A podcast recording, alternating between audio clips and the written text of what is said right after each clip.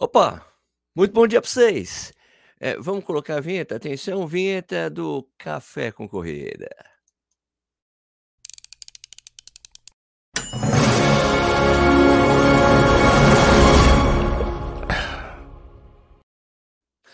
Bom dia então, gente. Tudo bem? Meu nome é Sérgio Rocha, do canal Corrida no Ar. É, bom, é, hoje é dia 24 de agosto de 2022.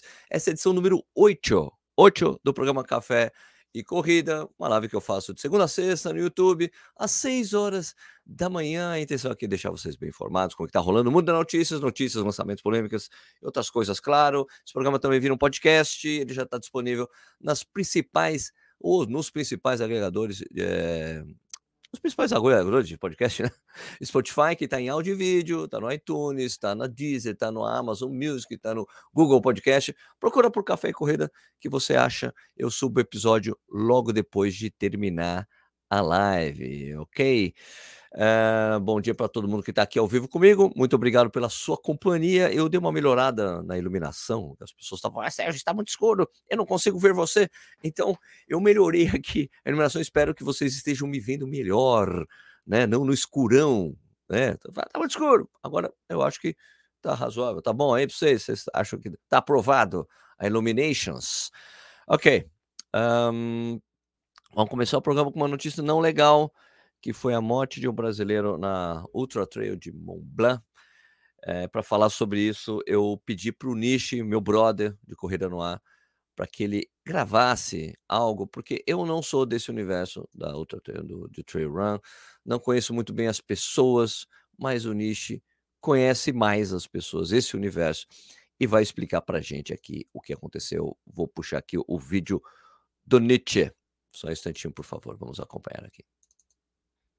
Rocha, olá amigos do Café com Corrida, infelizmente uma notícia muito triste, o falecimento do Orlando Yamanaka é, na PTL, é a prova mais difícil da Ultra Trail do Mont Blanc, né? são 25 mil metros de desnível acumulado, são 300 quilômetros de prova, uma prova extremamente técnica, difícil e justamente por isso poucos atletas são habilitados a participar dessa prova, é o caso do Orlando.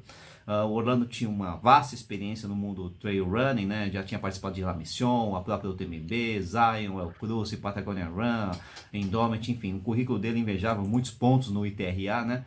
E infelizmente ele acabou, infelizmente ele acabou sendo aceito nessa prova, mas infelizmente acabou falecendo durante o decorrer da prova, né? Num trecho ali, parece que no quilômetro 36, 38, eu não sei direito, né?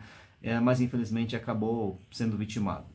O Orlando é um cara extremamente ativo no mundo do trail run, escrevia para a revista Trail Running Brasil, para Adventure Mag, é um grande divulgador das provas de ultra trail. Então a gente perde não só um atleta, mas também uma referência nesse mundo do trail running, né? Uma pena, uma perda, todo mundo devastado, triste, mas acontece, né? São provas que têm algum risco envolvido e acabou vitimando o próprio Orlando, né? Nossas condolências, nossos sentimentos para os familiares, para os amigos e vida que segue. Né? Até mais. Bom, obrigado, Nishi. De novo aqui, o Corrida na peça seus sentimentos à família do Orlando, família e amigos do Orlando, que era muito ativo no universo trail run aqui do Brasil. Beleza? Então vamos passar para o próximo assunto. Alguém, alguém me chamou aqui, o Thiago Sex me chamando de Bom Dia Careca. Por que o careca? Ele também é careca, o Thiago. um abraço para todo mundo aí, bom dia para todos, tá? É, vamos aqui para continuar aqui ó, o programa, né? Esse domingo tem a Conrads, né? Que é a maior e mais antiga ultramaratona do mundo. Né? Esse vai ter uma coisa bacana, que a gente vai ter o, tem, teremos um brasileiro na elite, né? O Laurindo Nunes estava se preparando, está se preparando há um, tempo, há um bom tempo aí para Conrads, vai estrear lá, eu vou torcer muito por ele, né? Dá para acompanhar isso pelo site da Conrads. Eu vou deixar o site da Conrads na descrição, tá? Que é Conrads, é super tranquilo, é Conrads, é como se camarada, sem o A, né? O, o segundo A, né? É Camara, não, que eu sei, é Conrads, né? É Comarade sem o A, né? Comrades, né? De camarada em inglês. Você vai poder acompanhar eh, não só o Laurindo, né? Como é, um monte de brasileiros que estão por lá. Por exemplo, Nilson Lima, que vai fazer sua tri, tricentésima maratona, entre maratonas e ultramaratonas, será sua tricentésima. Ele vai fazer essa festa lá com os brasileiros que vão. Esse ano é um ano diferente para Conrads, né? Porque as pessoas estavam todas desesperadas para correr, né? Porque nem as guerras pararam a Conrads. Então, a pandemia parou. Né? Então, é, muita gente que estava com para pegar o green number, que é quando a pessoa completa 10 edições da prova e o número de peito dela fica eternamente para essa pessoa. Muita gente que ia fazer isso teve que postergar essa coisa. Se eu não me engano, o, o Nilson está indo para sua oitava é, Conrad, e seria o green number para ele. Ele teria corrido duas edições, ele pegaria o green number nessa, por exemplo, né? E é o seguinte, falou, Sérgio, por que você nunca correu a Conrad? Aliás, Sérgio, por que você nunca correu uma outra maratona? Cara, essa é uma coisa que eu já escrevi, já fiz vídeo há um bom, bons anos atrás aí, e eu vou falar de novo aqui para vocês. Por que, que eu nunca corri uma outra? Porque, na verdade, eu nunca me senti atraído a correr uma, a correr uma outra. Nunca foi. Correr mais do que 42 quilômetros nunca foi uma coisa realmente atrativa para mim. Algo que tivesse fala assim, Sérgio, vamos lá, vamos se desafiar um pouco mais. Eu gosto tanto de, dos 42 quilômetros, eu não, eu não tenho muito esse desejo, sabe? Né? É, eu, eu já treinei uma vez para. Tipo, quando acho que segundo ano. Segundo, primeiro ano do canal, eu fiz um fiz a Mizuno Uphill e e no final da Mizuno Uphill, eu conversei com a pessoa do marketing lá, poxa, tô pensando em correr a Condes ano que vem.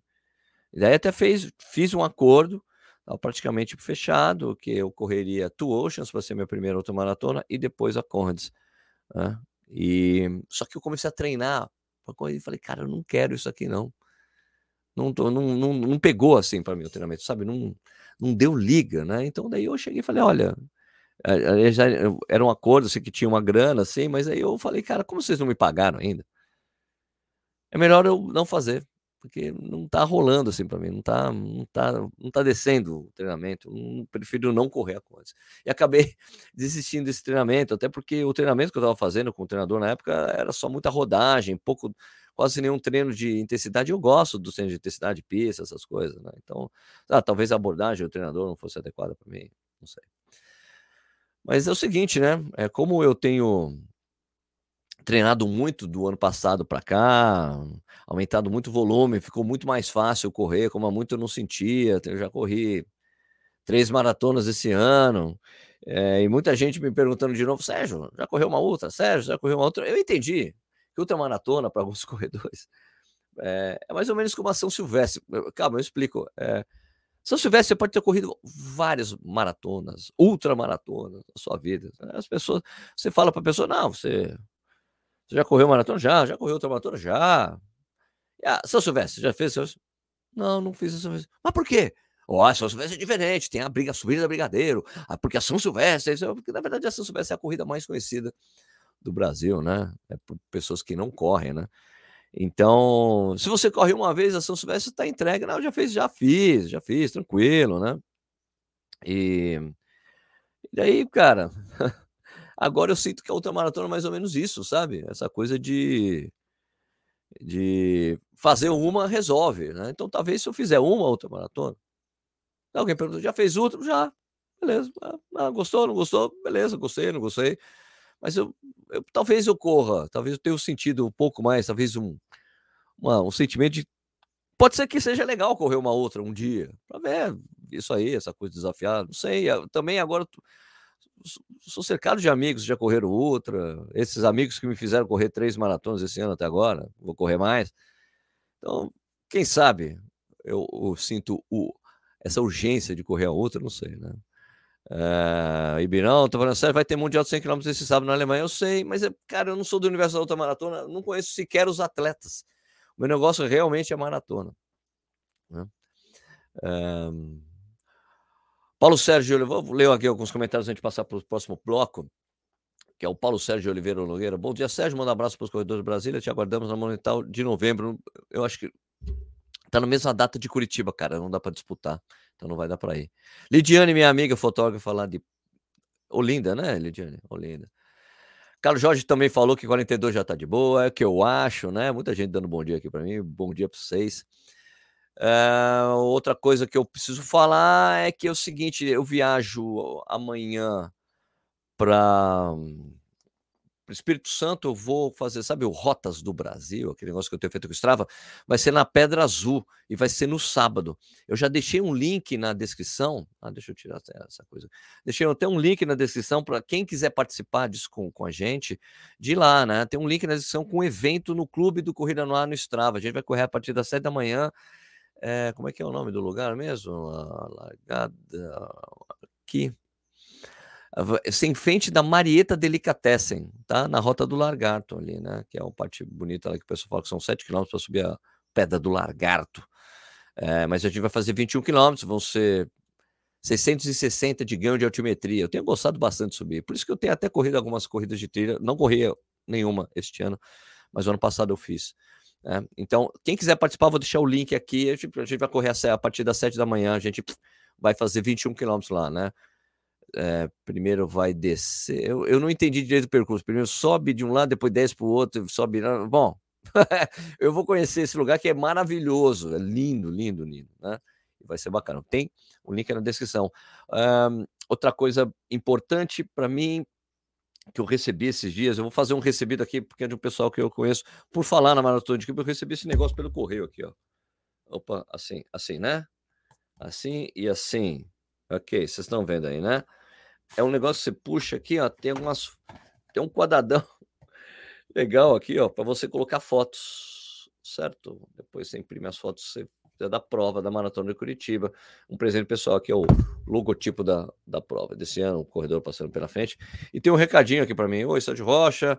Esse é o ano da retomada da Maratona de Curitiba. Maratona de Curitiba rumo. Ah, nossa, tem um cabelo aqui. E eu não tenho cabelo, não, Sergio. É, esse é um da Maratona de Curitiba Rumo, novo patrocinador, muito legal. Um evento pensado no detalhe para celebrar a paixão do corredor por esse esporte tão maravilhoso. Sabemos que a corrida é uma parte importante da sua vida, por isso preparamos essa lembrança exclusiva e um convite para lá especial. Prepare sua planilha de treino, porque você é nosso convidado para curtir a Maratona de Curitiba 2022. Muito obrigado. É, venha com o time Global Vita Esportes e Associação Pro Correr, conheça o pessoal. Viver uma experiência única pelos principais destinos turísticos da cidade de Curitiba. Faz isso mesmo. Confirme sua participação enviando uma mensagem no WhatsApp, tchau, tchau, tchau, tchau, para coisa. Muito legal. E aqui, ó. Muito gostoso, muito legal. Beleza mesmo. Né? Café com cabelo, é. Café com cabelo. Aliás, deixa eu tomar. Nem dei meu gole no meu café.